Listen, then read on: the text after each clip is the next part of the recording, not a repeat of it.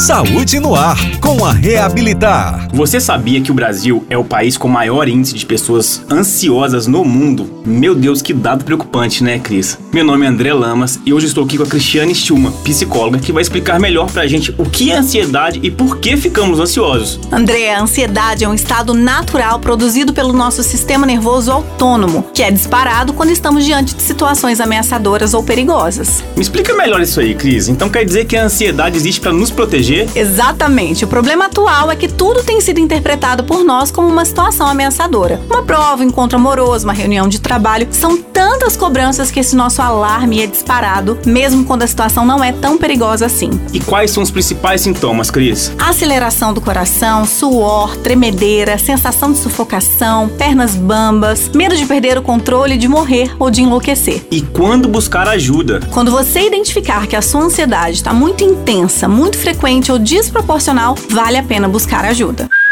É saúde, é bem-estar, é reabilitar.